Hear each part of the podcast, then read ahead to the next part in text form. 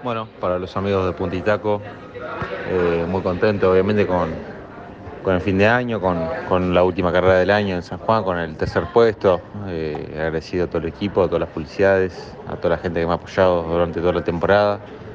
Eh, no es menor un resultado como este en el TC, hacer un podio, y más a un fin de año que bueno, ya nos da energía para, para encarar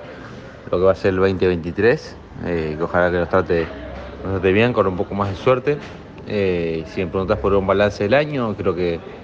que tuvo altos y bajos,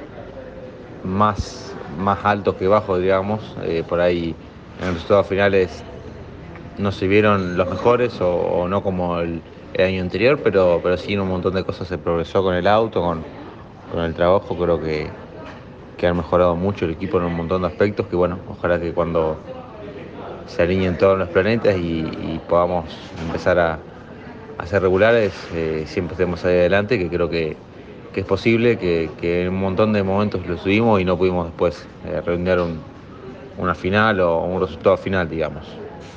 Así que bueno, con la convicción de que, el 2023 va a ser mejor, a, dejarlo todo en esta pretemporada y, bueno, dar, darlo todo el, el 2023 para,